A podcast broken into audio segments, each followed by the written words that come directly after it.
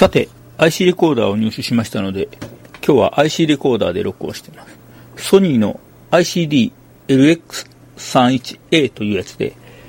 普通 IC レコーダーというと、こう、スティック状のものをイメージするかもしれませんけど、ちょっと横に広い、まあ、悪く言えばやぼったいデザインなんですけども、机の上に置いて、本体の左右にマイクがあって、ステレオで一応録音できると。いうマイク2つに向かって真ん中、音像が真ん中になるぐらいで録音しています。ただ、このポッドキャストは配信前にモノラルにしてしまうので、あまりステレオで録っても意味はないかもしれません。えー、まあ会議とかですね、えー、やるときとか、あと、 Audacity のバックアップとして、